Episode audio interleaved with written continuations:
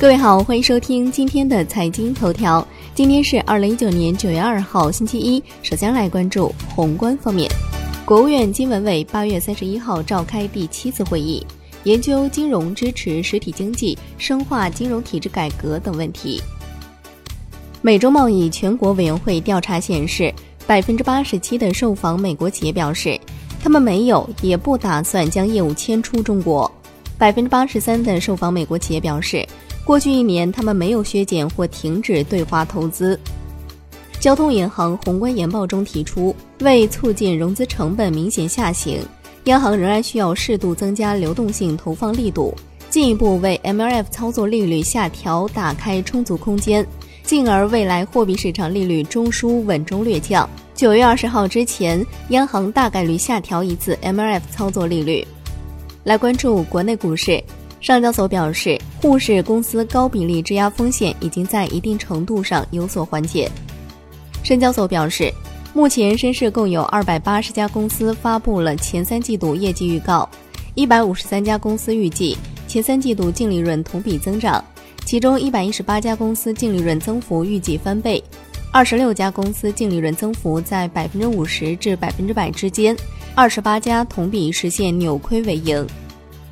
医药带量采购扩面正式启动。上海阳光医药网公布联盟地区药品集中采购文件，此次集采扩面将在山西、内蒙古、辽宁、吉林、黑龙江、江苏、浙江等二十五个地区推开。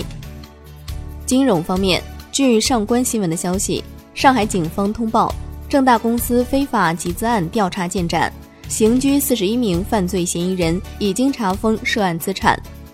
楼市方面，据一财的消息，市场调整期，房企八月份销售情况仍然延续此前低温态势。产业方面，中国战略新兴产业领军企业一百强榜单显示，华为投资控股有限公司以七千二百一十二亿元占新总收入位居第一，中国移动通信集团有限公司与北京京东世纪贸易有限公司分列二三位，占新总收入分别是五千三百六十四亿元。和四千六百二十亿元。